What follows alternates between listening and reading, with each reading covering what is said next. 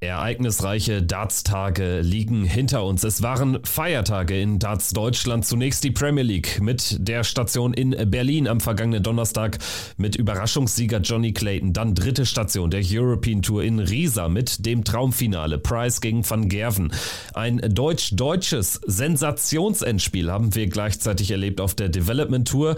Das alles heute Thema im Podcast. Außerdem Interviews mit Dimitri Vandenberg, Michael van Gerven und Michael Smith. Viel Spaß. Spaß.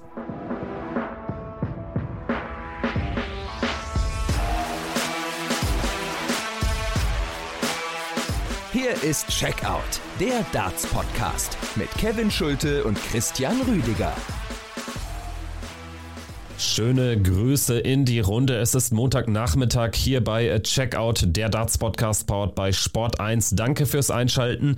Es ist die erste Folge im April, sozusagen die erste Folge im zweiten Quartal und es ist die erste reguläre Folge nach der Premier League in Berlin. Ich bin Kevin Schulte und normalerweise begrüße ich an dieser Stelle meinen Podcast-Kollegen Christian Rüdiger. Heute ist alles aber ein bisschen anders. Christian ist im Urlaub. Ich bin heute alleine, weil die Internetverbindung auch nicht so stabil ist, dass wir hier eine vernünftige vernünftige Folge, wie ihr es gewohnt seid, garantieren können. Deswegen haben wir uns entschieden, ich mache das Ding heute alleine, aber keine Angst, es wird kein Monolog, denn wir haben massig Töne am Start, O-Töne am Start. Wir haben äh, die aus unseren Interviews, die wir geführt haben am Rande der Premier League in Berlin rausgeklippt. Wir haben ein 1 zu 1 Interview mit Dimitri Vandenberg, ungefähr 10 Minuten lang. Das alles werden wir hier in die Folge einbauen. Nächste Woche dann wieder gewohnt mit uns beiden hier am Start.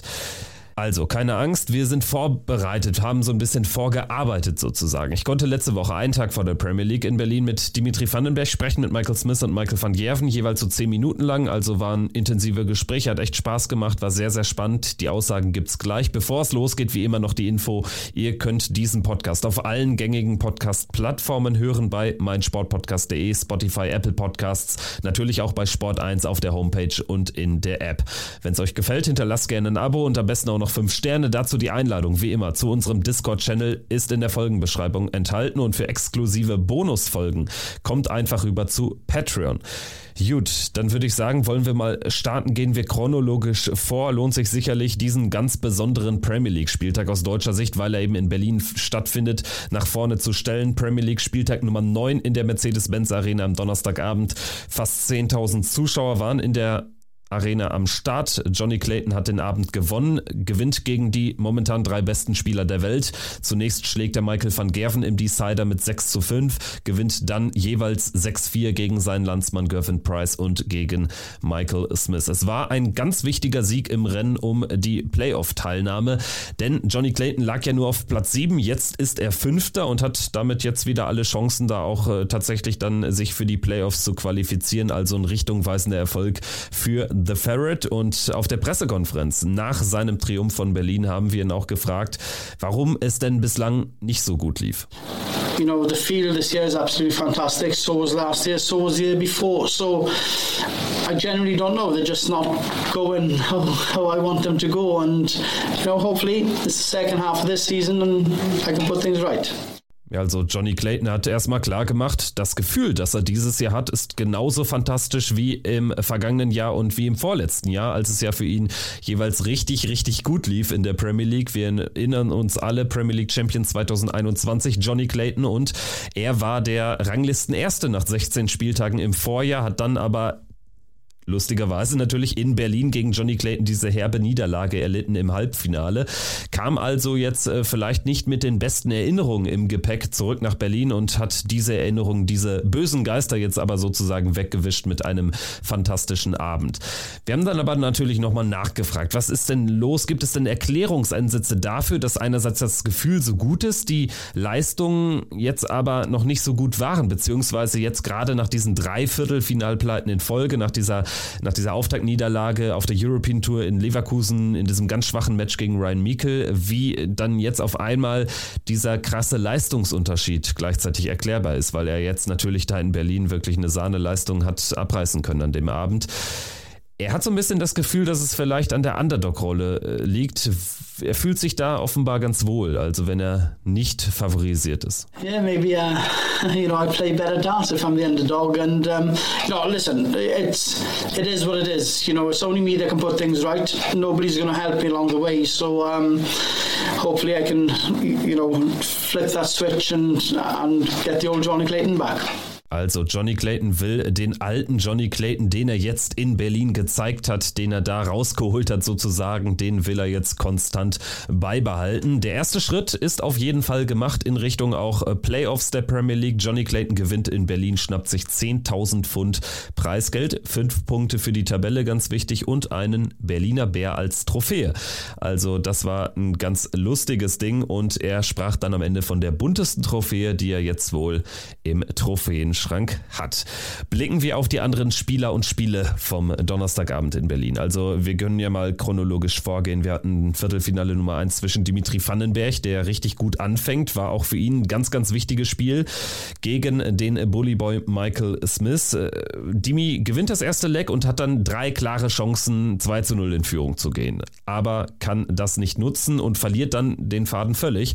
Am Ende mit 3 zu 6 gegen Michael Smith. Eigentlich war geplant, dass Dimitri Vandenberg zum Interview dann auch bereit steht, obwohl er als Losing-Spieler natürlich, also Spieler, die verloren haben, werden ja sehr selten dann äh, zu Interviews ähm, geladen in den Presseraum. Aber Dave Allen hatte vorher gesagt, ja, er versucht das mal, dass Dimitri Vandenberg reinkommt, weil er natürlich für die vielen deutschsprachigen Medien, die dort waren in Berlin, ein interessanter Ansprechpartner ist, ein besonders interessanter Ansprechpartner ist, weil er eben ähm, Deutsch spricht und dementsprechend ähm, hat Dave Allen das angekündigt, dass äh, Dimitri dann vorbeikommen soll. Das hat dann aber kurzfristig nicht geklappt, weil er wohl sehr, sehr enttäuscht war. Er ist dann irgendwie da mit so einer Plastiktüte von dannen gezogen und äh, war dann in der Berliner Nacht sozusagen verschwunden. Also Dimitri Vandenberg schwer enttäuscht über diese Auftaktniederlage gegen den Bullyboy Michael Smith. Viertelfinale Nummer zwei war dann ein, ein tolles, hochklassiges Spiel. Gerade am Anfang, da waren zehn Data dabei, da waren zwölf Data dabei von Nathan Aspinall und Chris Doby.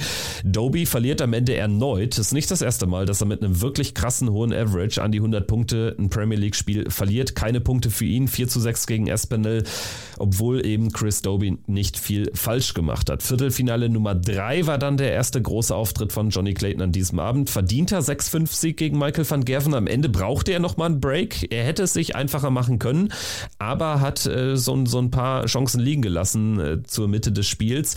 Im Decider dann allerdings ist er der bessere Mann und holt sich eben mit dem Break gegen die Nummer 1, die klare Nummer 1 der Premier League, diesen Sieg und den Halbfinaleinzug. Viertelfinale Nummer 4 war dann das Duell zwischen Peter Wright, dem abgeschlossenen abgeschlagenen Tabellenletzten und Gervin Price, der aktuell so stark spielt. Anfangs so ein bisschen verkehrte Welt entgegen des Trends, lag Wright vorne, hatte wirklich äh, gute Momente, gute Minuten erwischt gegen Gervin Price, verfiel dann aber nach zwischenzeitlicher Führung in alte Muster und geht am Ende dann wirklich mit 3-6 unter. Hinten raus war es dann der Peter Wright, den wir jetzt leider im Verlauf der diesjährigen Premier League viel zu häufig gesehen haben. Dazu haben wir auch Peter Wright dann oder dazu wurde Peter Wright dann auf der Pressekonferenz auch gefragt, was ist denn passiert? Hat Christian ihn gefragt, dass es da dann auf einmal wieder in alte Muster gelaufen ist. Uh, obviously, I didn't hit enough trebles and I didn't. Uh, well, I didn't finish. Uh, I don't know what finish I had. Uh, 66. One, eh? 66. 66, yeah. I missed the away team. But, you know, it's like stupid things when I was going for the double 18, it's like, well, I've hit this twice already to, to win two legs, and this one's easy. Uh, I didn't give it enough oomph, and then I, stepped back because I wasn't holding dart correctly, and I thought, don't just throw it, uh, give it 100%, and it didn't go in. But there you go. Uh, and then obviously, uh, obviously, Gezzy's on form at the moment, full of confidence, and that's why he punished me and, and went on to win the match. Also Peter Wright mit einer sehr guten, sehr treffenden Analyse, dass er am Ende dann einfach von einem formstarken Gervin Price besiegt wurde, da konnte Peter Wright dann offensichtlich auch nicht mehr in äh, ja nicht mehr erneut switchen. Also er hat ja gut angefangen, dann eben schlecht weitergemacht, aber es gelang ihm nicht dann wirklich wieder diese guten Anfangsminuten konservieren zu können. Dafür ist dann natürlich auch die Distanz einfach nicht äh, lang genug. Also Gervin Price gewinnt diese Partie am Ende souverän mit 6-3, auch mit einem Average äh, von Gervin Price, den wir aktuell gewohnt sind, 100 plus waren es am Ende für den Iceman, der er spielte sich somit ein rein walisisches Halbfinale, zunächst aber ein rein englisches Halbfinale Nummer 1. Michael Smith gegen Nathan Aspinall, wieder ein tolles Niveau von beiden. Also Aspinall hatte einen super Abend, wirkte am Ende auch echt enttäuscht. Also ich glaube, der hatte an diesem Abend wirklich, beginnt äh, durch seinen Erfolg gegen Doby mit 103 im Average, echt das Gefühl, dass er vielleicht dann auch selbst einen Tagessieg hätte erringen können. Martin Schindler, der vor den Halbfinals auf der Bühne war in äh, Berlin und ähm, ich glaube, Wayne Mardell war es, äh, der ihn befragt hat, interviewt hat und von ihm gefragt wurde, wen er denn jetzt als Favoriten einschätzt. Und der hatte auch Nathan Espinel gesagt. Und ich hatte auch ein gutes Gefühl bei ihm, weil er echt einen guten Touch hatte. Hat er auch im Halbfinale mehrheitlich gehabt, aber der Bully Boy war den Ticken besser und den Ticken konsequenter, setzt sich mit 6-4 durch und qualifiziert sich damit fürs Finale von Berlin unter anderem eben dieser hochzart verpasste Neun-Data sicherlich, wenn wir jetzt über den Bully Boy sprechen, so der Moment des Spieltags. Also da fehlte wirklich ganz, ganz wenig. Das war einer vielleicht der am knappsten verpasste Neundate überhaupt von Michael Smith. Halbfinale Nummer zwei. Dann das äh, angesprochene walisische Duell Johnny Clayton gegen Gervin Price. Am Ende gewinnt äh, Johnny Clayton mit 6 zu 4 und dieser Sieg hat ihm richtig gut getan. Das hat man auch gespürt. Auch im Nachgang auch hat das auch mal angesprochen. Gervin Price, jemand, der ihn jetzt äh, häufig, ich sag mal, den Allerwertesten versohlt hat zuletzt. Äh, jetzt konnte Johnny Clayton zurückschlagen und Gervin Price hat ja auch nicht schlecht gespielt. Ne? Steht am Ende auch bei 99 95 Punkten. Das ist so sein Standard. Ne? Da, den, den unterschreitet er aktuell eigentlich gar nicht. Und er war auch trotzdem relativ gelöst. Die Niederlage konnte er verschmerzen, das hat man ihm angemerkt, gerade auch, weil er ja mit Johnny Clayton wirklich eine gute Freundschaft verbindet und er es, wenn, wenn er eine Niederlage verschmerzen kann und wenn das einem Gegner gönnt, dann ist es wohl sein Landsmann.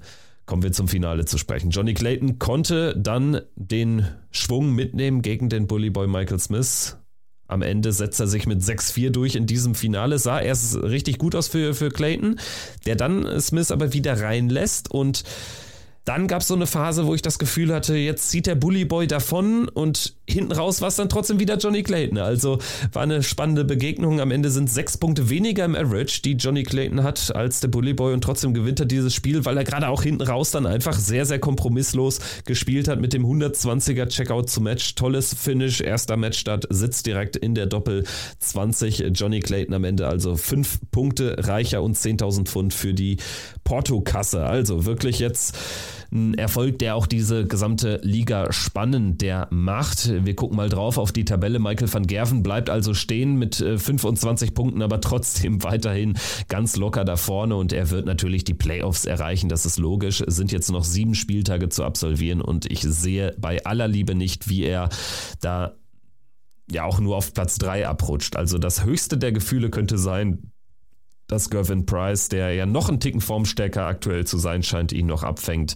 Und dann würde Michael van Gerven aber als entspannter Zweiter nach London reisen. Gervin Price ist Zweiter. Es sind äh, fünf Punkte Rückstand nur noch, hat jetzt also zwei Punkte gut gemacht, hätten, hätte noch mehr Punkte gut machen können, aber ein Halbfinale bringt dann eben nur zwei Zähler. 20 Punkte also beim Iceman. Der Bullyboy Michael Smith hat 15 Zähler, springt von 4 auf 3 vorbei an Nathan Espinel, der ist allerdings noch punktgleich, hamstert weiter seine Punkte, nur zweimal ausgeschieden in der ersten Runde und damit nur zweimal punktlos geblieben. Das äh, kann nur Michael van Gerven von sich behaupten. Ansonsten auch Price, auch Smith äh, mindestens schon viermal in der ersten Runde raus. Nathan Espinel allerdings hat noch keinen Tagessieg und den wird er dann vielleicht auch noch brauchen, ne? weil, weil irgendwann dann wird auch Nathan Espinel vielleicht dann mal so zwei Abende in Folge punktlos bleiben. Bei dem Teilnehmerfeld kann ich mir das eigentlich nicht anders vorstellen und dann wird es eben ganz, ganz eng, weil auch Johnny Clayton da jetzt richtig drückt mit 12 Zählern auf 5. Chris Doby rutscht einen Platz nach hinten auf die 6 mit 10 Punkten. Dimitri Vandenberg hat 9 Punkte,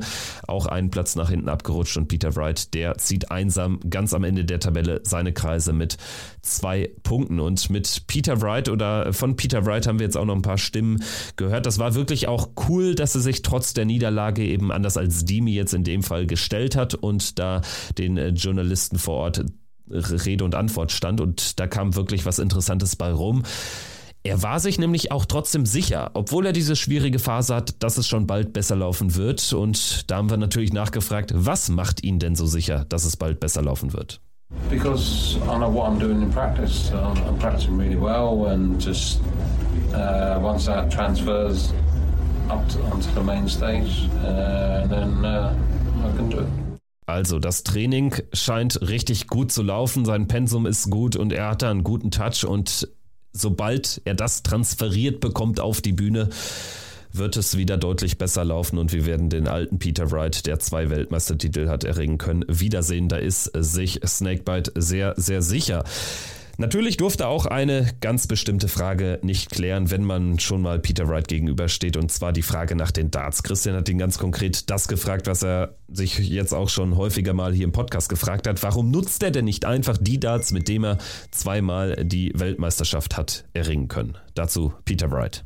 Because I've actually changed my throwing style. Instead of standing to the side, I'm now standing like this because I want to because when you stand to the side here when I go like that, all this is like tight. Like when you go over, especially like for double ten and stuff like that, so it's really tight. Me leaning over, giving me a backache as well, getting older. So uh, it's only since uh, last European I played, uh I stood foot forward there, so I ain't got no. So it's just learning the balance and the weight of the dart uh, at the release, and I think I've got it's like learning darts game again for me, to be honest. So, uh, but I think it's going to pay off in, in the future because it's, it's, it's going to be a nice straight throw, no tension on the arm or nothing like that. So that, that's what I'm looking at. Also das war wirklich eine hochinteressante Minute, die Peter Wright da zum Besten gegeben hat. Also wenn ihr euch das mal im Video anschaut, das gibt es ja auch bei, bei YouTube beim Kollegen Phil Bars zum Beispiel zu finden, da sieht man, wie Peter Wright das wirklich auf die Frage von Christian ganz, ganz äh, deutlich macht. Also wie er sich da hinstellt und äh, anhand seiner, äh, seines Arms zeigt, äh, wie er ähm, seinen Wurfstil gerade dabei ist zu verändern. Und das braucht eben die Zeit. Das kriegt er wohl dann offensichtlich auch schon in gute Darts, in gute Scores umgemützt im Training, aber eben noch nicht auf der Bühne. Er verändert seinen Wurfstil, weil er einfach älter wird, weil er Schulter und Rücken entlasten möchte. Deshalb macht er das und er sagt auch ganz ehrlich, es ist für ihn aktuell so, als müsste er ein Stück weit das Dartspiel neu erlernen und das erscheint mir jetzt auch kein ganz so schlechter Grund zu sein, warum es da bei ihm aktuell so schleppend läuft. Es gab ja zumindest jetzt zwei Siege, also ein Viertelfinaleinzug auf der European Tour dann in Riesa. Dazu gehöre ich aber auch die übliche, aktuell übliche Klatsch gegen MVG. Darüber sprechen wir gleich noch. Aber ja, das äh, scheint ja zumindest mal ein ganz, ganz kleiner Schritt in die richtige Richtung zu sein. Stichwort ähm, richtige Richtung, die will er vor allen Dingen dann eingeschlagen haben, wenn es äh, darum geht, richtig viel Preisgeld zu verteidigen. Und das ist ja beim Matchplay der Fall in wenigen Monaten. Also im Sommer in Blackpool, da hat Peter Wright jetzt schon den Fokus drauf gerichtet da wird es dann entscheidend sein, dass er wieder in die Ergebnisse kommt, hat er gesagt. Well, just start winning again would be nice, uh, but I don't need to win until match play, so that's that's, that's the main thing. Also Peter Wright muss nicht gewinnen, Zitat, bis zum Matchplay. Also da macht er sich jetzt äh, dann erstmal keinen großen Druck, was die Ergebnisse betrifft. Er hat auch noch gesagt, das haben wir jetzt hier nicht mehr im Ton, aber er hat auch gesagt, ähm, dass er schon noch daran glaubt, auch jetzt tatsächlich in der Premier League noch was ausrichten zu können, wenn es denn Klick macht. Also irgendwie mit zwei Tagessiegen wäre er dann natürlich auch wieder im Rennen um die Playoffs, aber ich halte das Stand jetzt für utopisch. Ich glaube, er ist einfach so weit hinten dran im Vergleich zu den anderen Spielern, die eben nicht diese Probleme haben, die eben nicht dabei sind, den Wurfstil neu zu erlernen, da was Neues zu machen, dass sich das eigentlich nicht ausgehen kann. Also ich glaube, da rinnt ihm jetzt auch einfach die Zeit davon. Zwei Punkte, acht Erstrunden-Niederlagen, nur ein Sieg aus neun Spielen, aus zehn Spielen ähm, sind einfach viel zu wenig. Und auch die anderen werden ja punkten, zwangsläufig an jedem Spieltag. Und dementsprechend glaube ich nicht daran, dass Peter Wright da jetzt so eine Leistungsexplosion hinlegen wird. Gut, bevor wir jetzt den Haken hinter die Premier League machen, noch kurz der Blick auf äh, die nächsten Spiele in Birmingham wird gespielt an diesem Donnerstag, Nacht Nummer 10. Es geht los mit Michael van Gerven gegen Chris Doby, danach Aspinall gegen Clayton, die 4 gegen die 5. Das ist natürlich eine ganz, ganz spannende Begegnung. Da gibt es die Riesenchance für Johnny Clayton, bis auf einen Zähler ranzukommen an Nathan Aspinall. Also aus eigener Kraft kann er einen ganz, ganz großen Schritt Richtung Playoff-Chancen oder hinsichtlich der Vergrößerung der Playoff-Chancen machen. Partie Nummer 3 dann Dimitri Vandenberg, der steht auch unter Druck, bekommt es allerdings mit dem aktuell so starken Gavin Price zu tun.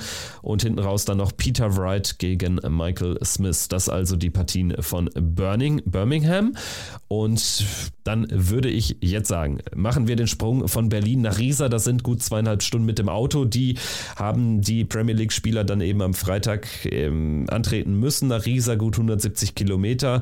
Riesa jetzt nicht der beliebteste Spielort, aber diesmal ist es gut, dass man es mit Berlin sozusagen connected hat, weil dann zumindest diese sieben Premier League-Spieler, Chris Doby war ja nicht qualifiziert, hatten sie es dann nicht so weit und äh, konnten dann eben die 170 Kilometer mit dem Auto zurücklegen. Also der Freitag fand noch ganz ohne Premier League-Teilnehmer statt, weil Doby eben sich nicht hat qualifizieren können vor ein paar Wochen. Nathan Espinel war der Einzige, der dann am Samstagnachmittag, allerdings dann im letzten Spiel schon ran musste. Alle anderen wurden in die Abendsession verteilt. Es war das dritte Turnier auf der European Tour in diesem Jahr und innerhalb von fünf Jahren hat Gavin Price dieses Turnier jetzt schon zum vierten Mal gewonnen. Also Gavin Price spielt sehr, sehr gut, sehr, sehr kompromisslos, wenn es nach Sachsen nach Riesa geht. Im Traumfinale gewinnt er gegen Michael van Gerven mit 8 zu 4. Am Ende fehlte nur dann ein knapperes Ergebnis, um wirklich am Ende von einem Megamatch zu sprechen. Dafür war es dann am Ende fast ein bisschen zu deutlich. Gavin Price, der extrem stark gescored hat, sehr kompromisslos war beim Wurf auf die Doppel, fast an die 106 Punkte kam im Average. Michael van Gerven fünf Punkte schlechter. Das hat dann eben nur für vier Legs gereicht. Price gewinnt dieses Turnier und damit weitere 30.000 Pfund Preisgeld. Und er hat sich am Ende auch bei den deutschen Fans bedankt, hat auch erstmal natürlich ähm, ganz klar von einem überragenden Turnierverlauf gesprochen und auch von einem tollen Finale, wo eben nur eine ähm, etwas ähm, bessere Leistung von Michael van Gerven dann so dieses absolute Traumfinale vielleicht verhindert hat. Wir hören mal rein. Yeah, I know I'm playing well and I'm putting players under pressure. If they they doubles and know they keep scoring me, then then they, they can beat me. But like you said, Michael wasn't at his best yesterday. He missed a couple of doubles, which those crucial doubles got to go in if you want to win tournaments. And yeah, thankfully for me, I've been scoring well. Those lucky doubles, not lucky, but crucial doubles have been going in. And on a different day, it could be a different score, but I'm sure it was a great game for all the crowd. And Michael's a great player, and he'll come back. So I'm, I'm happy to win this one.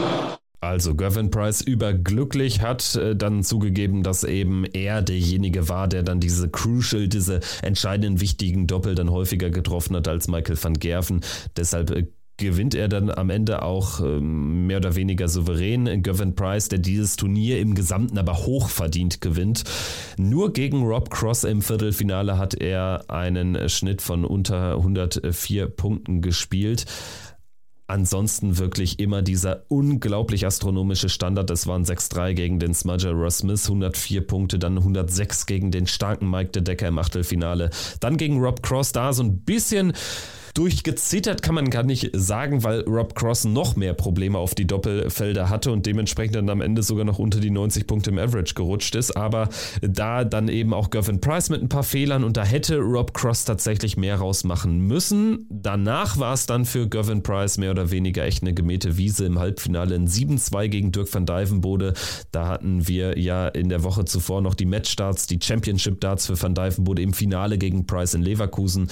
Diesmal Gavin Price mit den 106 Punkten im Average 16 Punkte besser als Dirk. 7 zu 2 Sieger im Halbfinale und dann eben das 8 zu 4 gegen Michael van Gerven. Also überragende Leistung von Gervin Price.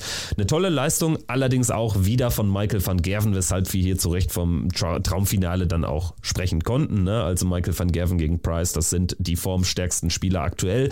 Der Turnierverlauf von van Gerven allerdings nicht ganz so kompromisslos wie der von Price, denn Van Gerven hätte gut und gerne in Runde 2, also im Auftaktmatch am Samstagabend, rausgehen können. Er hat zwei Matchstarts überstehen müssen gegen den Kanadier Matt Campbell, kommt am Ende so gerade noch durch, Zittersieg für ihn. Dann sind es zwei klare Siege am Sonntagnachmittag und Abend gegen Jose de Sousa 6-1, gegen Peter Wright 6-0 und dann ist es im Halbfinale zunächst eine 4-0-Führung gegen den deutschen Martin Schindler. Am Ende ist es ein 7-4. Martin kam dann nochmal richtig gut zurück nach diesem krassen Start, diesem sehr, sehr kompromisslosen Start von Van Gerven. Dieser Start rettet ihm dann auch den Sieg. Ansonsten hätte es gut und gerne auch ein richtig enges Match werden können. Van Gerven so also im Finale, ohne jetzt äh, viele Lecks abzugeben. Am Sonntag dann allerdings gegen Price nur zweiter Sieger. Wir haben im Vorfeld, oder besser gesagt, ich habe im Vorfeld einen Tag zuvor, Christian war da noch nicht in Berlin, ein Interview auch mit Michael van Gerven führen können. Also drei Gespräche, Vandenberg, Smith und van Gerven. Vandenberg, äh, sorry, van Gerven macht jetzt hier den Anfang. Wir haben jetzt die einzelnen Antworten einzeln rausgeklippt, weil es natürlich auf Englisch ist, werden das dann ganz so ein bisschen kurz übersetzt, ein bisschen was dazu sagen und wir hoffen, euch gefällt's. Es ging jetzt vor allen Dingen auch weniger um den ganz aktuellen Ist-Zustand, sondern auch einfach mal um so ein kleines Zwischenfazit nach den ersten Monaten mit den ersten Euro-Tours, mit den ersten Pro-Tours, mit den UK Open und natürlich mit der Premier League. Aber äh, gerade deshalb ist das Gespräch auch relativ zeitlos. Wir können euch das jetzt abspielen. Frage Nummer eins ging um die aktuelle Form von ihm. Wie fühlt er sich? Wie ist die Lage bei Michael van Gerven? Uh, between 90 and 95 percent. Still some points where I think I can uh, um, produce better. I think, uh, especially uh, my doubles early, early, like last week I lost to Guru Price and last week as well in the Premier League where I had the chances when I was in front when I missed doubles to make them even harder and then when you give someone confidence yeah of course they're going to start playing well so I need to make sure I uh, develop that a little bit better but yeah I still got a few weeks uh, left till uh, the finals. Also Michael van Gerven fühlt sich bei 90 bis 95 Prozent, sagt er.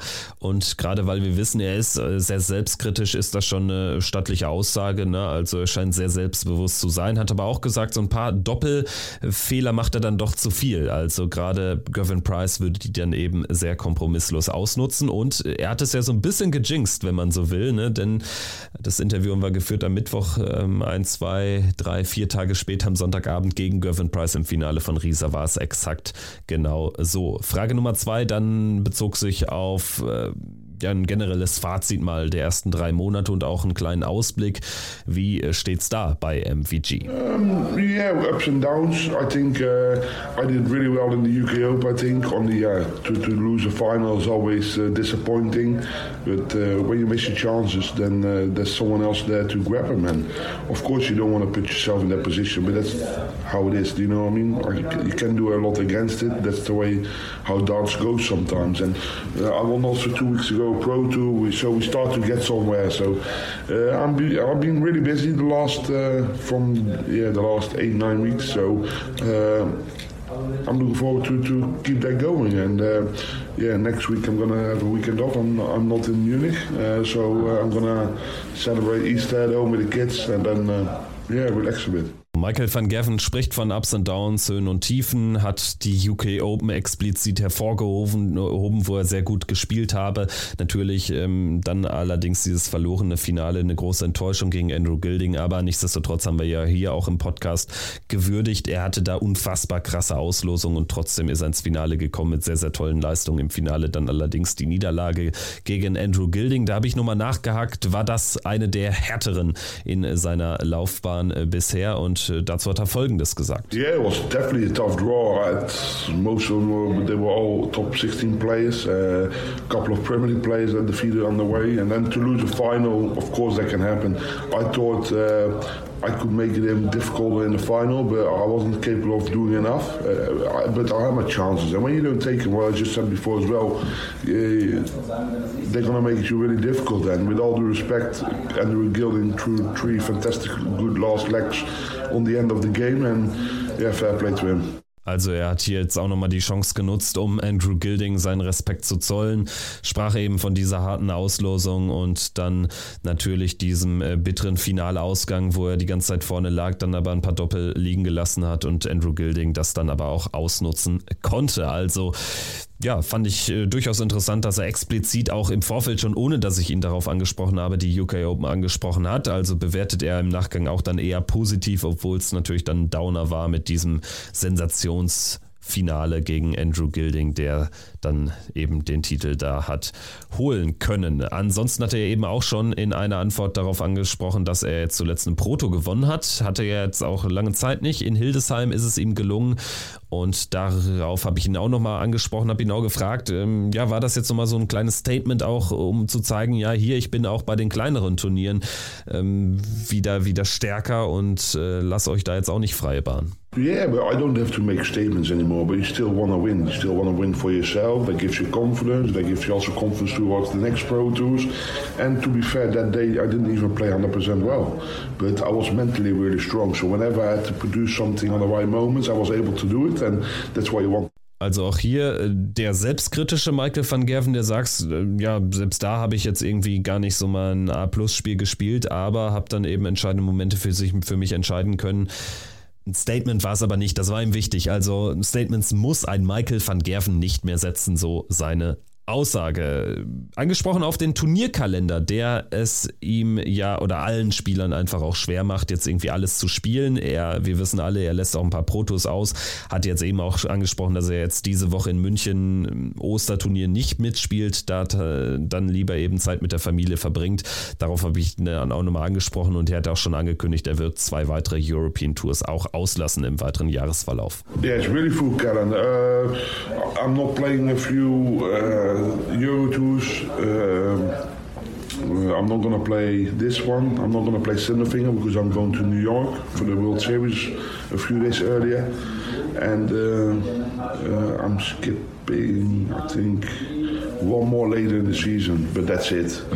Uh, and of course, I skip a few pro tours, but that's normal. Uh, if I do everything, I won't be days. I don't want to have a day at home anymore. So uh, you need to find the right balance for yourself to to make sure you, you're fresh most of the times, and that's what you have to aim for. And of course, it's not always going to work, yeah, sometimes you also need to spend some time with the family. Also Michael van Gerven unterstreicht hier ganz deutlich, warum er dann auch gerade ähm, normale Players Championship Events häufig nicht spielt, weil er eben noch Zeit für die Familie haben will und das auch braucht, um dann eben auch ja da jetzt irgendwie nicht den Draht zu verlieren. Ne? Ist ja auch irgendwie verständlich, dass jetzt gerade die Premier League Spieler, die so viel auf Achse sind, auch immer mal wieder was auslassen. Bei Michael van Gerven sind es also drei Eurotours sogar, die er auslässt. Das ist sicherlich eine neue Info. Über München wussten wir alle Bescheid. Sindelfingen wird da auch nicht dabei sein und ein weiteres Turnier von diesen 13 im Jahr. Gut, dann äh, ging es im äh, nächsten äh, Ton um äh, die Frage nach seinen konkreten Zielen für den Rest des Jahres. Wir wissen alle, so die erste Jahreshälfte steht im Zeichen der nach WM-Zeit, wo dann in viele Euro-Tours gespielt werden, viele Pro-Tours, die UK Open klar und dann irgendwann wird mit dem Matchplay die zweite sehr, sehr intensivere Ranking-Major-Zeit eingeläutet. Wie sehen die Ziele von Michael van Gerven aus? It's still early in the year and uh, there's still so many tournaments coming up, but my main target at the moment is tomorrow night. Tomorrow night is, I have to play well as well, and that's so how match by match, yeah, week by yeah, week. Match by, that's how I look into it because no point to look, uh, oh, I want to win the Grand Prix, or I want to win. It's too far ahead. Your form is going to be totally different that time than now, so you need to look at game by game, uh, week by week, simple as that. Michael van Gerven also in bester Fußballtrainer-Manier. Wir gucken von Spiel zu Spiel, von Woche zu Woche. Also so ein Turnier wie der Grand Prix, wie das Matchplay, für ihn alles noch viel zu weit weg. Da verschwendet er noch keinen Gedanken ran. Aber ich konnte aus ihm entlocken, dass er schon einen Gedanken vor allen Dingen daran verschwendet, zurück auf äh, den Weltranglistenplatz Nummer 1 zu stoßen. Das hätte er schaffen können im WM-Finale gegen den Bully Boy. Jetzt ist eben der Bully Boy vorne, aber es ist ja auch kein so großer Rückstand. Es sind für Michael van Gerven Gavin, der ist die Nummer 3, auf Peter Wright noch 35.000 Pfund Abstand und auf Michael Smith dann so 135.000 Pfund Abstand. Und da hat er gesagt, ja, so schwierig wird das eigentlich nicht sein. Wir hören mal rein. Yeah, it's not difficult at all. I'm not defending a lot as well. Uh, one, it, let's say I did well in, uh, I could have won the UK Open easy.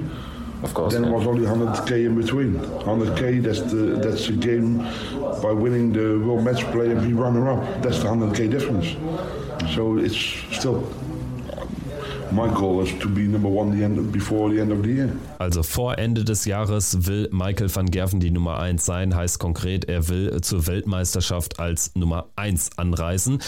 Das äh, sind dann aktuell so 200.000 Pfund Rückstand im WM-Race, also da wäre es dann von entscheidender Bedeutung, dass er ein paar große Ranking-Major-Titel holt und Michael Smith eben ein bisschen weniger. Ansonsten dürfte das zumindest auf jeden Fall nicht so einfach werden, wie er sagt. Stichwort Michael Smith, den zählt er natürlich auch zu seinen größten Rivalen, ist ja logisch als Nummer 1. Ansonsten wenig überraschend den Iceman. Gensby's playing a really good form, but he's like he's like oh most of the time the underdog. When someone else misses or misses a chance, he's there straight away to grab it, and from there on, he's not gonna let uh, leave you alone anymore. And it's not that he really create the game himself, but he anticipates really well on other uh, people's behavior and play.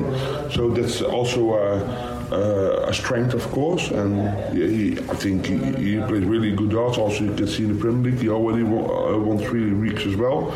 So, um, yeah, and of course, you always have a Michael Smith who's a, who's a top class player. Peter White is slipping off a little bit, but he will come back as well. That's how that's how darts is. That's how the way how it goes. Ich fand es extrem spannend, was Michael van Gerven über Gervin Price gesagt hat. Also, da hat er sofort natürlich gesagt, er hat eine richtig gute Form, aber er würde auch häufig von den Chancen leben, die ihm seine Gegner geben. Also, er dominiert Spiele nicht so häufig, sagt Michael van Gerven über Gervin Price, aber er reagiert extrem gut auf Fehler der anderen und das bezeichnet MVG natürlich auch als große Stärke von Gervin Price. Äh, Christian Rüdiger, mein Podcast-Kollege, hatte eine sehr klare Meinung dazu in der Patreon-Folge, hat dazu gesagt, ja, das sieht da anders. Also Gervin Price ist ja keiner, der nur reagiert und dann irgendwie davon lebt. Also sehe ich auch so, dann wäre Gervin Price auch nicht auf dem Niveau, auf dem er spielt. Dann kannst du so James Wade-mäßig auch mal ein Major-Turnier gewinnen, aber dann kannst du nicht so konstant dann auch diese 100 plus äh, Averages ins Board brennen. Gut, eine letzte Frage natürlich noch zu Michael van Gerven oder an Michael van Gerven und zwar durfte ich Peter Wright nicht auslassen. Also die beiden haben eine große Rivalität natürlich, dadurch bedingt, dass Peter Wright ihn im WM-Finale von ein paar Jahren geschlagen hat, dadurch, dass eben Peter Wright aktuell den besseren Track Record bei den letzten Weltmeisterschaften hatte und ähm, dass Michael van Gerven natürlich nicht so geschmeckt hat, gab da ja in der Vergangenheit immer die ein oder andere Spitze, hat er jetzt aber ausgelassen, ganz bewusst, um da einen ja sportlich so ein bisschen am Boden liegenden Peter Wright auch nicht noch ähm, zu demütigen, hat gesagt, er ist sicher, dass er natürlich zurückkommt und jetzt nicht bis in alle Ewigkeit für 85 Averages spielen wird. Big rival is a big is a big word, but uh, of course he's not gonna keep playing 85 averages. Do you know what I mean? He's too good for that. Also Peter Wright ist laut Michael van Gerven auf jeden Fall zu gut für 85er Averages. Michael van Gerven also mit einer, ich sag mal, durchwachsenen Woche, ungewohntes Erstrunden aus bei der Premier League in Berlin und dann ein Finaleinzug in Riesa. Das Ding hätte er natürlich gerne mitgenommen. War ein gutes Turnier von ihm, hätte ganz früh zu Ende sein können, war es dann nicht klare, deutliche Siege gegen D'Souza und Wright. Eben auch dann der Sieg über Martin Schindler im Halbfinale. Und das wäre dann jetzt auch die Überleitung, um über die deutschen Spieler dieses Wochenendes von Riesa zu sprechen. Martin Schindler, wie eben erwähnt, war am Donnerstag in Berlin, hat dort ähm, im offiziellen ähm, TV, in der offiziellen Übertragung von Sky Sports dann eben gesprochen, im, ähm, in dem Block zwischen Viertelfinale und Halbfinale. Das fanden die deutschen Fans auf jeden Fall richtig cool, hat sich da wohl gefühlt. Ich fand es ganz lustig dass er da von, von Emma Payton war es, glaube ich, als Straußberger auch nochmal angekündigt wurde. So nach dem Motto, ja, er wohnt ja noch da. Also so, so wirkte das auf jeden Fall. Und bei Martin hat es, glaube ich, auch ganz kurz gerattert, ob er da dazu was sagen wollte, hat er aber nicht gemacht, weil wir wissen alle, er wohnt ja mittlerweile in Rottgau in Hessen, also hat eigentlich mit Strausberg, mit Berlin gar nicht mehr so viel zu tun, als dass es jetzt so ein Heim-Heimspiel wäre für ihn dort auf der Bühne zu stehen. Aber natürlich, also wenn Martin Schindler irgendwann mal in Berlin bei der Premier League als Spieler dabei ist, also den Walk-on ich glaube, der würde richtig brennen vor gut 10.000 Leuten dort. Ja, das ähm, liest sich ganz gut an, sagen wir es so. Kommen wir zu seiner sportlichen Performance von Risa. Es war ein tolles Turnier, einmal mehr von ihm und er steht zum ersten Mal in seiner Karriere in einem Halbfinale auf der European Tour. Es war ein von harten Gegnern gepflasterter Weg bis dahin. Direkt Auftaktspiel gegen Raymond von Barnefeld, der auch lange Zeit in Führung lag äh, am Samstagabend. Am Ende kann Martin es mit einem wirklich großen Selbstverständnis noch drehen. Also er ist nicht unruhig geworden und das hat ihm dann auch hier zum Sieg verholfen. Ich glaube, das ist genau so ein exemplarisches Spiel, was Martin vielleicht auch sogar im letzten Jahr noch verloren hätte. Gegen einen widerstarken Barney kommt er dadurch mit 6 zu 4, kommt dann auch durch den Sonntagnachmittag und da besiegt der Nathan Espinel auch wieder mit einem beeindruckenden Selbstverständnis.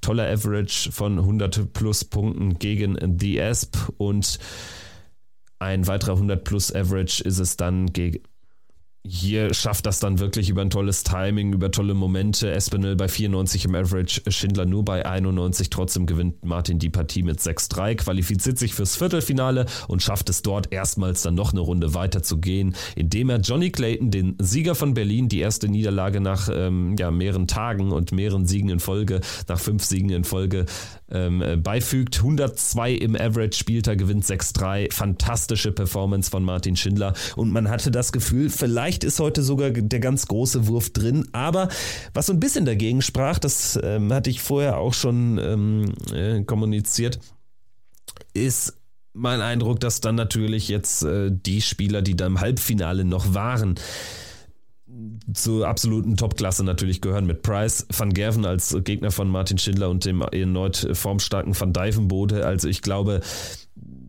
da konnte man jetzt nicht damit rechnen, dass Martin noch zwei Spiele gewinnt und wirklich hier sich zum European Tour Champion kürt. Das wäre ein bisschen vermessen gewesen. Dementsprechend geht er dann auch aus gegen Michael van Gerven mit 4-7 nach einem 0-4 Start. Am Ende aber noch ein respektables Ergebnis erzielt. Aber da war van Gerven auch einfach der bessere Mann. Das muss man so klar sagen. Ich denke, Learning für Martin auf jeden Fall. Er fühlt sich mittlerweile auf der Bühne so unfassbar wohl, das merkt man ihm an und das ist ein gutes Zeichen auch hinsichtlich seiner Ambition bei den ganzen Major-Turnieren. Er wird in diesem Jahr zum zweiten Mal dann eben bei den großen anderen Majors fernab der WM dabei sein bei Matchplay und Grand Prix und ich denke, ähm, nachdem er da im Vorjahr zweimal Gervin Price hatte zum Auftakt, diesmal ein bisschen mehr Losglück wäre gut und dann äh, wird er da das ein oder andere Spiel auch gewinnen, da bin ich mir fast sicher. Also ich glaube, das ist so einer der Spieler, den du aktuell auch nicht haben möchtest, weil er eben nicht mehr nur auf dem Floor gut ist, sondern mittlerweile auch ein krass selbstbewusster Spieler auf den großen Bühnen. An Selbstbewusstsein würde ich sagen, mangelt es auch Gabriel Clemens nicht. Der war hoch erfreut über seinen Sieg am Freitagabend gegen Simon Whitlock. Das war auch ein ganz, ganz wichtiges Ding, denn er drohte jetzt nach den zwei Auftaktniederlagen bei den ersten zwei European Tour Events so ein bisschen abzurutschen in den Races hinsichtlich äh, Matchplay und Grand Prix. Anders als Martin ist er da nämlich alles andere als safe und dementsprechend war es ganz, ganz wichtig, dass er die Auftaktpartie gewinnt gegen Simon Whitlock. Ansonsten wäre er ja wieder mit null für die Rangliste, mit null Pfund äh, für die Rangliste als Host Nation Qualifier ähm, hier rausgegangen aus Riesa. So sind es 2500 Pfund, weil er dann eben am Samstag verliert gegen Dirk van Dijvenbode. Aber das wichtige Spiel war das gegen Whitlock. Das zu gewinnen, vor allen Dingen nach einem 2-5 Rückstand, war ein ganz, ganz wichtiger Erfolg für Gaga. Ganz wichtig war der Erfolg auch für Florian Hempel am Freitag. Der gewinnt gegen James Wilson in der Abendsession. Es war kein guter Auftritt, da müssen wir nicht drum rumreden, das wird er selbst auch so sehen. Am Ende irgendwie ein Arbeitssieg eingefahren, Hauptsache gewonnen, 6 zu 4 mit 84 im Average. Am Samstag dann gegen Josh Rock am Ende 4 zu 6 verloren. Da könnte man sagen, ja, 4 zu 6 gegen Rock, das ist dann auch okay. Aber das Ergebnis ist krass beschönt, wenn man sich die Averages anschaut. Rock bei 93 Punkten, Hempel bei 79 und was viele kritisiert haben und das äh, kann man durchaus so sehen, ist die Körpersprache von ihm. Ne? Also er ist ja immer schon einer gewesen, der jetzt auch relativ äh, viel exaltierte Körpersprache hat und auch häufig dann so ein bisschen Unzufriedenheit zeigt, was aber jetzt gerade so in seinem ersten Jahr überhaupt nicht ähm, negativ für sein Spiel war. Jetzt allerdings hat man so ein bisschen das Gefühl, da muss er ein bisschen aufpassen, dass er nicht so ein bisschen äh, zu so Michael Smith wird in den äh, Zeiten, wo der so krass ins Hadern gekommen ist. Also natürlich auf einem anderen Level, das ist auch logisch, aber ich glaube, das tut ihm final nicht immer gut, da so, so offensiv dann auch seinen Missfallen kundzutun. Das hat er eben dann auch bei beiden Matches, muss man sagen, auch gegen James Wilson wieder gemacht. Aber immerhin Geld für die Rangliste, ganz wichtig, 2500 Pfund, auch wenn es darum geht, jetzt einfach am Ende des Jahres vielleicht irgendwie bei der WM dabei zu sein und eben die Tourkarte nicht zu verlieren. Ein Spieler, der die Tourkarte ganz neu hat und erst zum zweiten Mal überhaupt auf der Bühne gespielt hat, war Pascal Rupprecht. Zum zweiten Mal leider in der ersten Runde raus, verliert diesmal gegen Brandon Dolan, gewinnt allerdings anders als gegen Ross Smith auch ein paar Lecks. Drei Lecks hat er gewonnen gegen den Nordiren. Am Ende Dolan einfach souverän gespielt, Rupprecht aber jetzt auch nicht unzufrieden gewesen. Also ja, das ist äh, dann auch einfach ein bisschen Lehrgeld, was er zahlt. Trotzdem, er spielt immer so einen standardmäßigen 90er, knapp über 90 Average und das ist ja auch erstmal ein schönes Statement. Ein schönes Statement hat auf jeden Fall noch ein anderer Spieler gesetzt, ein Spieler, der noch keine Tourkarte hat. Die will er sich dann hoffentlich, hoffentlich ähm, oder die wird er sich hoffentlich dann in 2024 sichern. Die Rede ist von Nico Springer, der ein überragendes Turnier spielt. Zunächst gegen Scott Williams gewinnt mit 6-4, 99er Average, mal ebenso Scott Williams weggefiedelt und dann fiedelt er einen Spieler der Kategorie Premier League aber sowas von aus dem Turnier am Samstag gewinnt er 6 zu 1 gegen Dimitri Vandenberg. Also das war ein Statement, wo wir bei Statements sind. Unglaubliches Spiel von Nico, der gewinnt hier mit einem 91er Average am Ende so souverän gegen Dimitri, der natürlich wirklich schlecht gespielt hat und trotzdem, es ist dann einfach auch ein Ding, du spielst gegen einen so erfahrenen Top-Spieler und es ist dann das sehen wir bei vielen anderen trotzdem nicht einfach da, so das Spiel, das eigene Spiel durchzuziehen. Und das hat Nico gemacht. Am Ende auch ein in der Höhe verdienter Erfolg für ihn. Im Achtelfinale geht es dann gegen Damon Hatter. Da habe ich durchaus schon noch eine Möglichkeit gesehen, vielleicht noch eine Runde weiterzukommen, aber Hatter hat es äh, gut gemacht, gewinnt mit 6 zu 3 und zieht ins Viertelfinale ein. Ohne jetzt irgendwie zu glänzen, Damon Hatter, ja, mit, äh, ich glaube, jetzt im zweiten Viertelfinale in Folge auch äh, gute Ergebnisse jetzt eingefahren, ohne dass er irgendwie so nach außen sticht, ist dann eben vielleicht für viele einfach ein langweiliger Spieler, wenngleich einfach ein toller, netter Typ und auch ein, ein klasse Dartspieler, der einfach auch so einen gewissen Stand Standard dann immer bringt. Gut, dann würde ich sagen, haben wir noch einen Deutschen, über den wir sprechen müssen, der jetzt hier zum ersten Mal so richtig Großerwähnung finden wird.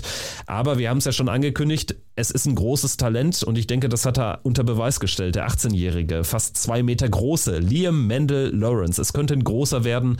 Er gewinnt sein erstes Spiel auf einer Bühne überhaupt gegen Richie Burnett. Kleines Generationenduell entscheidet er am Freitagnachmittag für sich, gewinnt 6-4 gegen den Prince of Wales, scheidet dann aus gegen Danny Noppert mit 6-5 im ersten Match am Samstagmittag und da hatte er sogar ein Match statt auf Doppel 16. Wäre ein High Finish zu einem Riesenerfolg gewesen. So bleibt es trotzdem ein großer Erfolg. Zweite Runde gespielt. Stattdessen war er am Sonntag dann eben, also er war am Sonntag nicht mehr dabei, aber war stattdessen am Mikro als Experte bei The Zone. Gut, das also Liam Mendel Lawrence, der jetzt ein Heimspiel haben wird, der Münchner.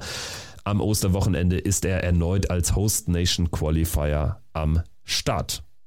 Kommen wir zu Spielern, die enttäuscht haben in Riesa. Da würde ich Joe Cull nennen. Der hat weiter große Probleme, geht raus gegen Alan Suter.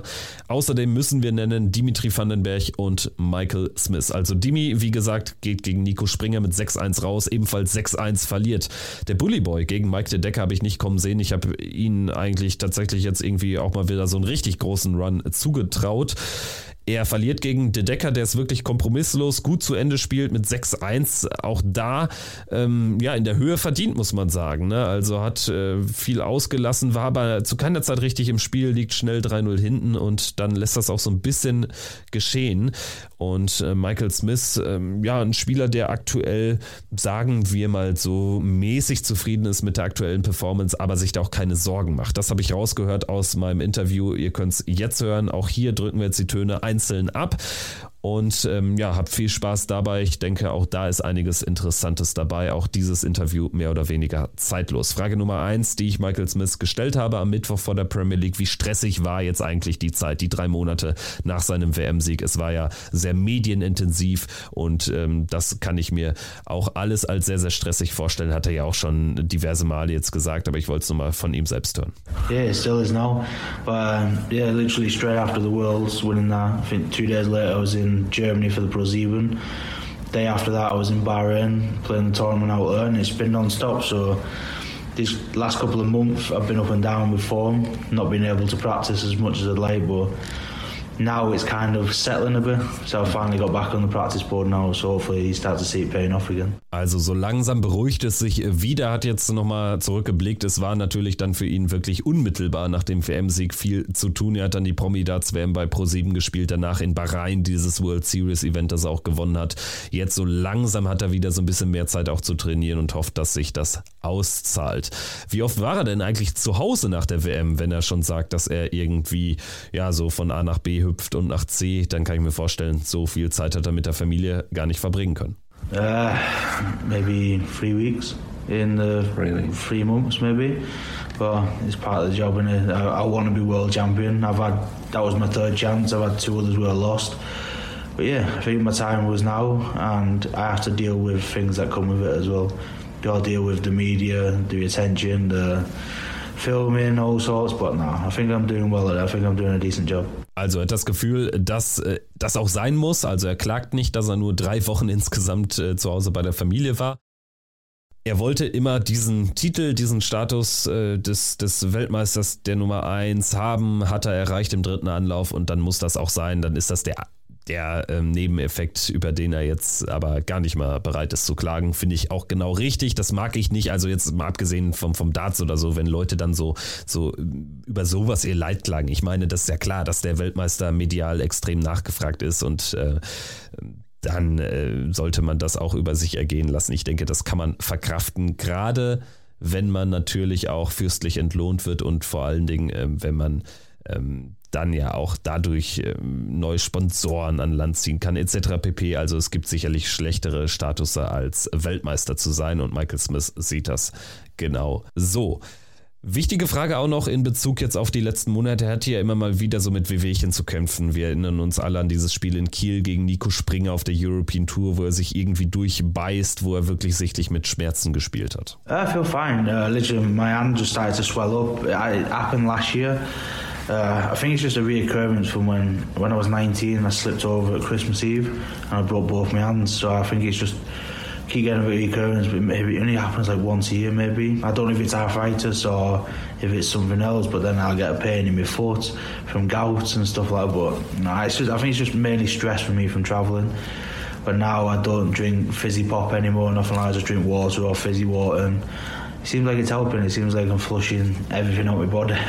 And it feels like I'm living more healthier now. Hier finde ich es extrem spannend, dass er sagt, er trinkt jetzt keine kohlensäurehaltigen Getränke mehr, höchstens noch ähm, Wasser mit Gas. Äh, und er fühlt sich so, als würde sein Körper ausgespielt und er hat eben das Gefühl, dass ähm, ja auf diese vielleicht ungesunde Lebensweise auch so ein bisschen ähm, ein paar Probleme zurückzuführen sind, genauso wie eben diese viele Reiserei, dieser viele Stress. Und da scheint er aber auch auf auf dem Weg der Besserung zu sein. Also Weltmeister Michael Smith auf dem Weg der Besserung. Ich denke, so kann man es auch zusammenfassen, trotz jetzt dieser Niederlage gegen Mike de Decker und äh, trotz des verlorenen Finals von Berlin. Aber Sorgen muss man sich um ihn, anders als jetzt zum Beispiel um Peter Wright, definitiv nicht machen. Die Frage, die natürlich auch jetzt, ähm, ich sag mal, auf der Hand liegt, ist natürlich die Frage nach äh, dem Status als Weltmeister.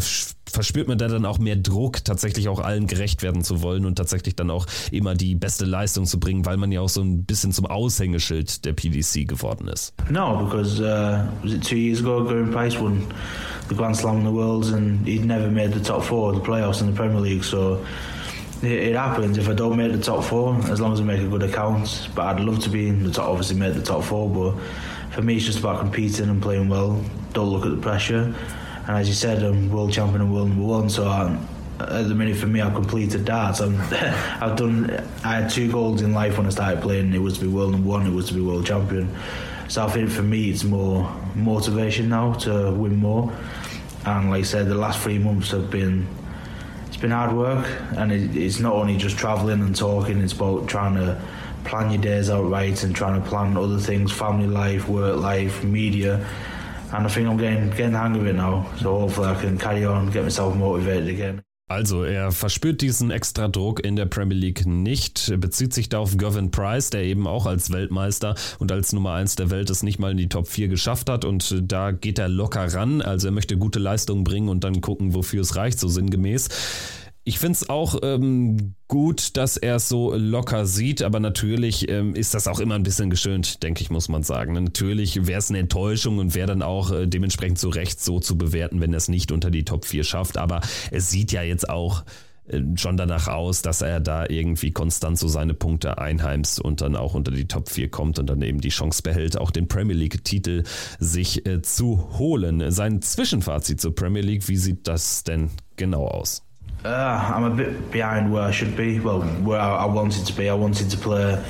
I, I wanted to get 32 points over the 16 weeks. So that just means you win every first round match. I know you're not going to do that, but you can pick it up by winning a night, getting to the final. So I think now I'm sat on 12, so I'm four points behind where I should be. But no, it, as long as you're not out of it, it's like Peter Wright sat bottom now on two points, but he's 10 points behind fourth place, which is me at the minute. That's literally two wins on the spin on the night. You see Michael do three, going prices on two at the minute. That's all it takes is just that one little boost and win a couple of nights and you're back up there.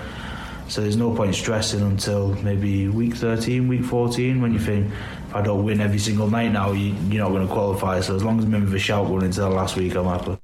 Sein Ziel, was er sich vorher gesetzt hat, ist im Schnitt immer zwei Punkte pro Abend zu holen, die es ja dann für, den, für einen Sieg gibt. Das hätte dann nach acht Spieltagen, das war ja der Stand vor Berlin, genau 16 Punkte gemacht. Er stand bei insgesamt zwölf Punkten, also ist äh, sozusagen vier über Paar, also äh, ist da vier Punkte zurück, hat jetzt natürlich dann wieder laut eigener Rechnung einen gut gemacht, müsste jetzt nach Berlin bei 18 Punkten stehen, steht bei, steht bei 15, also minus drei.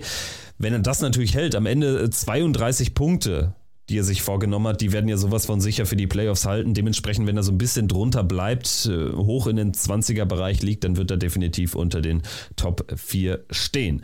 Wie schätzt er seine Form denn ein? Auch so in so ein Prozent, was ich auch Michael van Gerven gefragt hatte, wie sieht es beim Bully Boy aus? Uh, my form maybe 80, maybe 85. I'm still averaging, well, my last five matches has been like 99, 98, 7, 98, so it's still high 90s, but I should be in the hundreds. I know I can do that regularly. I can do that every game. So I'm not quite there yet. It's just like I said before. It's just about me practicing my regime, and it's starting to feel good again. Like it starts to feel like I've been playing darts longer, where I've always like uh, put myself. that I have to practice this many hours, that many hours, and because I know I've not done that, it kind of gets to me thinking, well, because I've not practiced, I'm not going to win. I, so like for the last apart from Leverkusen last weekend, I spent I pulled out of Niederhaus, no Hildesheim, mm. so I didn't do the weekend. A pro so, Yeah, so I spent the full week on the dartboard getting ready, and then obviously in Newcastle it wasn't the greatest thing, but I still got on the practice board. Played Leverkusen, now I'm here, and then I'm away again. So now I'm in like a block of a period where I'm practicing virtually every day, and I'm playing matches the same days as well. Er sieht sich bei 80 bis 85 Prozent, ist mit seinen Averages aktuell nicht ganz zufrieden, sieht sich da eigentlich immer im 100-Plus-Bereich. Das muss er gemäß seines Anspruchs spielen, ist aber so eher im 95er, hohen 90er-Bereich, also deshalb nicht die 90, nicht die 95 oder 100 Prozent, die er aktuell einschätzt. Dementsprechend, ja, ist er nicht ganz zufrieden, aber er glaubt, dass es jetzt auch besser wird, weil er jetzt auch dann am Practice Board relativ viel Zeit verbringen konnte zuletzt und auch aktuell verbringen kann. Dementsprechend die Ziele für 2023 2023 auch natürlich ambitioniert als Weltmeister. Yeah, I know. Uh, for me now, because I know Michael and me, Michael Van Gerwen, we're not defending this year till like the Grand Slam, and obviously I'm defending the final at the World's End from last year. So if I could finish out the year and still be world number one, I know I've had a good year then because Michael will be up for it. But I still want to win, so I want I want to do another like I did last year, like a mini Grand Slam. So I've already won a World Series event now. I want to win a Pro Tour European and then another TV major. And for me, that's like my little mini Grand Slams. I win every tournament that the PDC have to offer, different type of tournament. So three more wins, but it's got to be big wins. Der Mini Grand Slam ist äh, so ein kleines Ziel von Michael Smith. Das heißt, er will ein World Series Event gewinnen. Er will ein Turnier der Players Championships gewinnen und ein European Turnier. Also das äh, ist auch ein Ziel, was ich jetzt gar nicht so richtig erwartet hätte von ihm. Aber ähm, ja, die, die Spieler äh, nutzen daher dann vielleicht auch immer wieder neue Reizpunkte, um sich da auch wieder neue Ziele zu setzen. Stichwort World Series Event habe ich dann dazu genutzt, um noch eine Frage hinten dran zu schieben. Und zwar auf welche Turniere er sich denn besonders freut. Also Stichwort World Series jetzt ja auch in Polen und seine Frau ist Polen. Also ähm, das hat er auch deutlich gemacht gemacht. Das ist ein besonderes Event für ihn, auch wenn es dann natürlich nicht um so viel geht, sportlich und finanziell, aber das hat sicherlich einen besonderen Fokus jetzt auch dann im Turnierkalender im Sommer. For me, I'm looking forward to New York I'm going there as defending champion and also Poland, especially because my wife's Polish, so it's like we're going back to her home country. It'd be nice to win in Poland, especially for my kids. And yeah, apart from that, there'd be the match play everyone looks forward to, and then my season kind of goes different then. Where I don't look forward to the Grand Prix, mm-hmm. I don't like double star. So it, for me, I just kind of look forward to like the World Cup and then the Grand Slam and then the World Champs. Also gar keinen Bock hat er auf den Grand Prix. Das ist ganz deutlich geworden. Michael Smith, kein Fan von Double In, Double Out. Gut, das war das Interview mit dem Bully Boy. Ich hoffe, es hat euch äh, gefallen. Wir haben jetzt noch ein weiteres Schmankerl für euch. Den dritten im Bunde, das dritte Interview im Bunde. Es ist jetzt ein 1 zu 1 sozusagen jetzt ein Ton, den wir abspielen, aufgezeichnet mit Dimitri Vandenberg. Natürlich wie immer in Deutsch mit dem Belgier. Dimitri Vandenberg, der jetzt ja sich in der Premier League tatsächlich auf Platz 7 nur noch wiederfindet. Er sprach davon Platz 5 vor dem Spieltag, war da aber schon Sechster. Ist mir auch erst im Nachhinein auf aufgefallen, dass er da falsch informiert war, aber ist ja auch egal. Ich glaube, für ihn geht es jetzt in den nächsten Wochen darum, wieder bessere Ergebnisse zu erzielen. An sich die Form, damit scheint er jetzt gar nicht unzufrieden zu sein, das ist auch deutlich geworden. Wir hören aber mal rein in das Interview mit Dimitri Vandenberg. Es geht nicht nur um die Premier League, sondern natürlich auch wie bei den anderen Gesprächen um ja, so ein, so ein kleines Zwischenfazit in diesem Jahr. Viel Spaß. Also wir haben jetzt den Mittwochnachmittag, einen Tag vor dem Premier League Spieltag in Berlin in der Mercedes-Benz Arena. Ich sitze hier gerade in so einem Locker Room hier in der Arena zusammen mit Dimitri Vandenberg. Grüß dich, hi. Hallo, hallo, ja, grüß dich auch. Wie geht's dir? Gut, und selbst, wie ist der Stand jetzt? Äh, stressige Phase, jede Woche Premier League, dazu noch Pro Tours etc. pp, UK Open dazwischen. Es äh, könnte kaum stressiger sein, oder? Na, Stress ist es nicht. Es ist einfach sehr beschäftigt, viel, unter, viel unterwegs, äh, wenig Zeit mit die Familie, viel Turniere spielen. Äh, geht's gut, geht's gut, geht's nicht so gut, hast du auch keine Zeit, um darüber nachzudenken, weil ein paar Tage später steht wieder was Neues vor die Tür. Und äh, ja, dann muss man einfach weitermachen. Also so viel ist im Moment an. Was auf dich aufkommt, arbeite damit und gib's Bestes.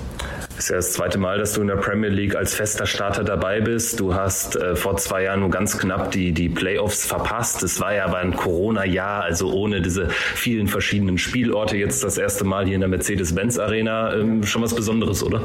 Auf jeden Fall sehr Besonderes. Äh, komplette neue Erfahrung. Das ist, wie es jetzt passiert ist, den wirklichen Premier League. Dann gehst du zum 16 Wochen hintereinander zu einem anderen Ort, bist du da auf die große Bühne mit so viel Fans, so viel Publikum. Es ist laut, es ist krass, es ist cool. Und äh, ja, ich bin auf jeden Fall als ganz diese Erfahrung sehr viel am Lernen. Wenn wir vielleicht mal zurückblicken auf die Phase so nach der WM. Also deine WM war richtig gut, du bist ins Halbfinale erstmals eingezogen. Ich hatte dich da schon gefragt, ob du dir vielleicht ein bisschen Gedanken machst, ob das äh, vielleicht ein Thema werden könnte, die Premier League. Dann hat die PDC ja noch sehr lange gewartet, bis man die acht Teilnehmer bekannt gegeben hat. Was war das dann für ein Gefühl, als du dann tatsächlich dabei warst? Es äh, gab ja sehr viele Namen, die alle Leute auf dem Zettel haben. Du gehörtest dazu, aber es gab ja auch andere, die jetzt eben enttäuscht wurden. Ja, genau. Äh, dieses Jahr hatten sehr viele Spieler in die Aufmerksamkeit gekommen, zum Premier League mitzuspielen. Ähm, ich fühle mich sehr geehrt, dass ich als Ende doch ausgewählt bin, dass sie mir ähm, selektiert haben für dieses Turnier und für mich ist es einfach eine ganz schöne Erfahrung und wenn die Chance sich dann gibt, dann nehme ich die gerne mit beiden Händen und mache das Beste raus. Wie sehr beeinflusst äh, diese Teilnahme, die natürlich niemand ausschlagen würde? Es ist ja einfach äh, eine große Bühne, einmal die Woche im TV zu spielen, aber wie viel, wie sehr beeinflusst das auch so den normalen Rhythmus? Ähm, kommst du noch richtig zum Trainieren zwischen den ganzen Reisen oder wie sieht's aus?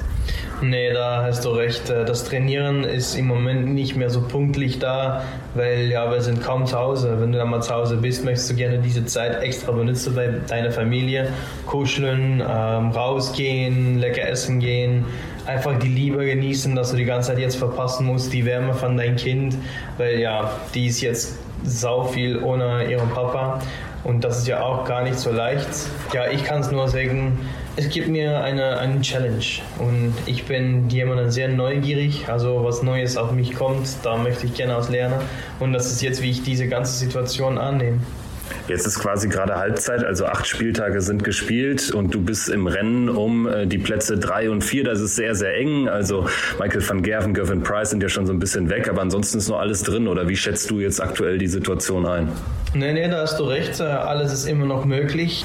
Ähm, also ja, so ein bisschen wie letztes Mal, dass ich in der Premier League war, Fünfte. Äh, mein Ziel war in den Top 4. Das ist immer noch so.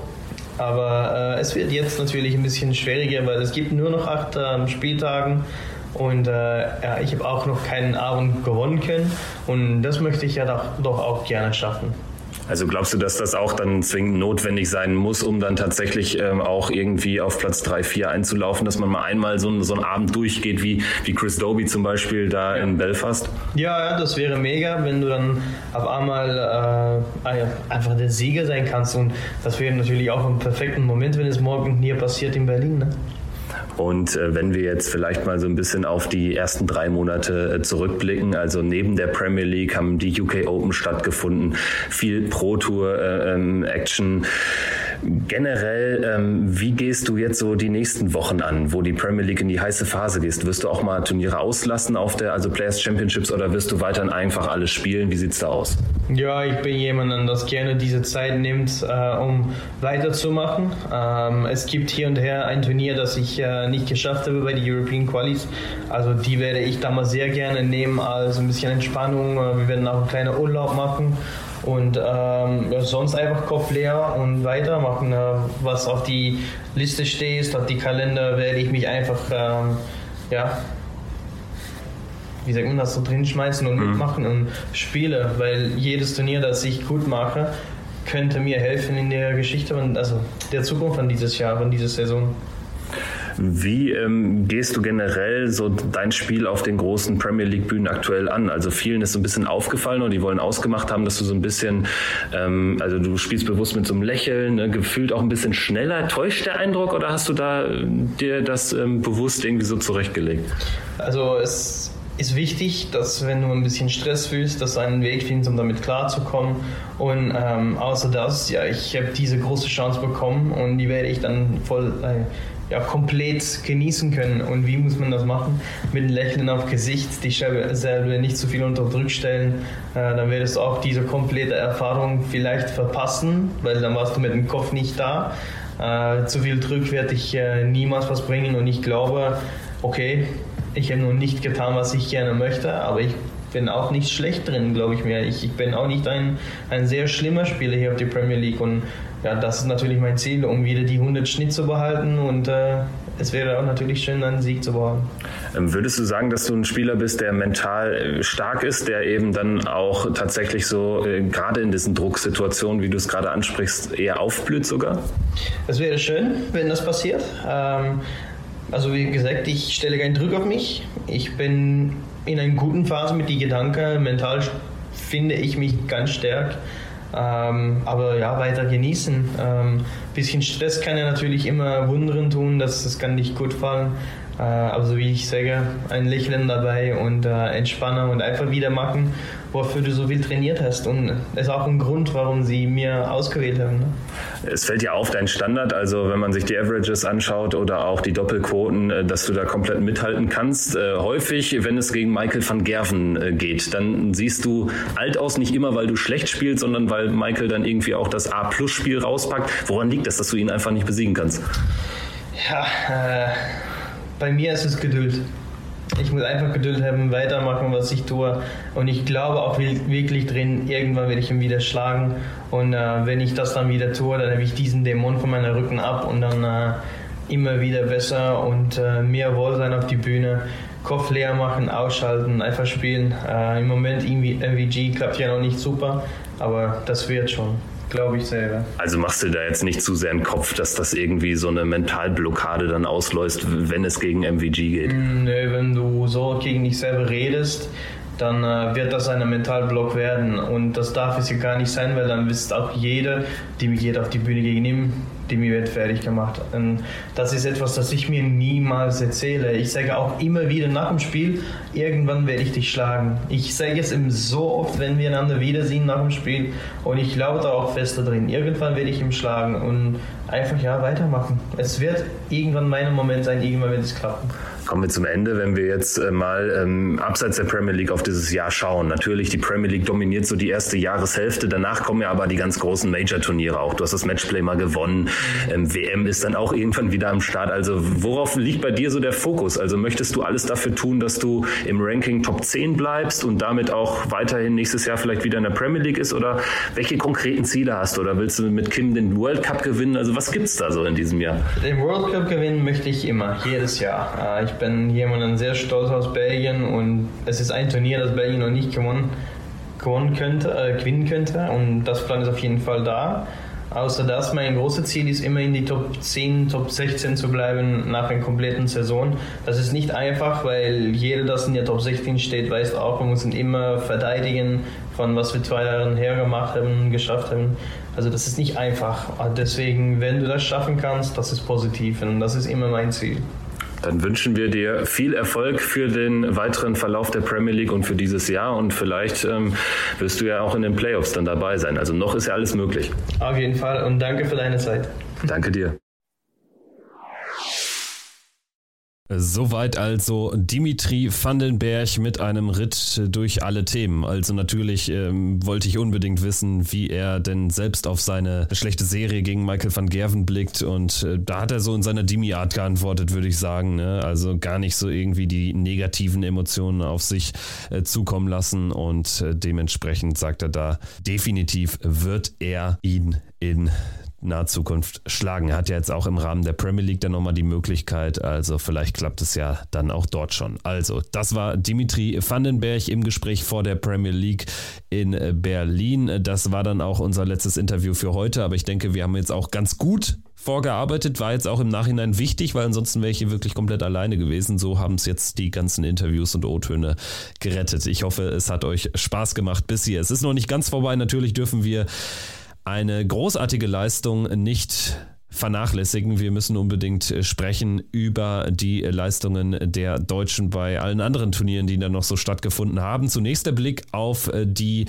European Tour Quali in Riesa für Spieler ohne Tourkarte. Da gab es ja äh, vorige Woche vor den, vor den European Tour Tagen schon ein paar Events, wo es darum ging, wer bei den European Tours in den Niederlanden, in Belgien und in Prag dabei sein würde.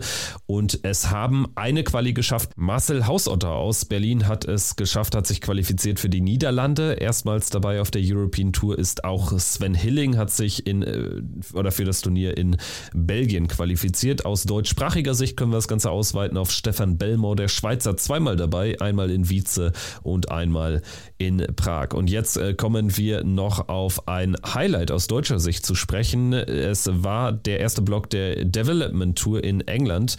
Die ersten fünf Turniere haben stattgefunden stattgefunden und direkt das erste Turnier am Freitagnachmittag gewinnt sensationell Christopher Tondas, der nachgerückt war als Teil der Super League, also hat ja 2022 erstmals daran teilnehmen dürfen, da jetzt noch kein Faktor gewesen und auch bislang nicht auf der Development Tour, aber er kommt hier durch und schlägt auch einige echt gute Leute. Im Finale ist es ein deutsch-deutsches Duell, also es wird noch besser gegen Marvin Kraft, bislang auch ein eher unbekannter Name und die beiden rutschen da durch, spielen sich ins Endspiel und Tondas Tigers gewinnt dieses Finale am Ende mit einem 90er Average. Wir haben uns direkt darum gekümmert, dass wir mehr erfahren über Christopher Tondas und das wird schon nächste Woche der Fall sein. Wir nehmen diese Woche ein Interview mit ihm auf. Wenn ihr Fragen habt, gerne schreibt uns bei Instagram einfach oder kommt in Discord, könnt auch da eure Fragen hinterlassen. Wir versuchen dann so viel wie möglich in dieses Gespräch zu integrieren. Diese Woche also das Interview mit Christopher Tondas, dem mittlerweile müsste es der fünfte Sieger in der Geschichte des äh, Dartsports auf der Development Tour sein, der aus Deutschland kommt. Also toller Erfolg für ihn.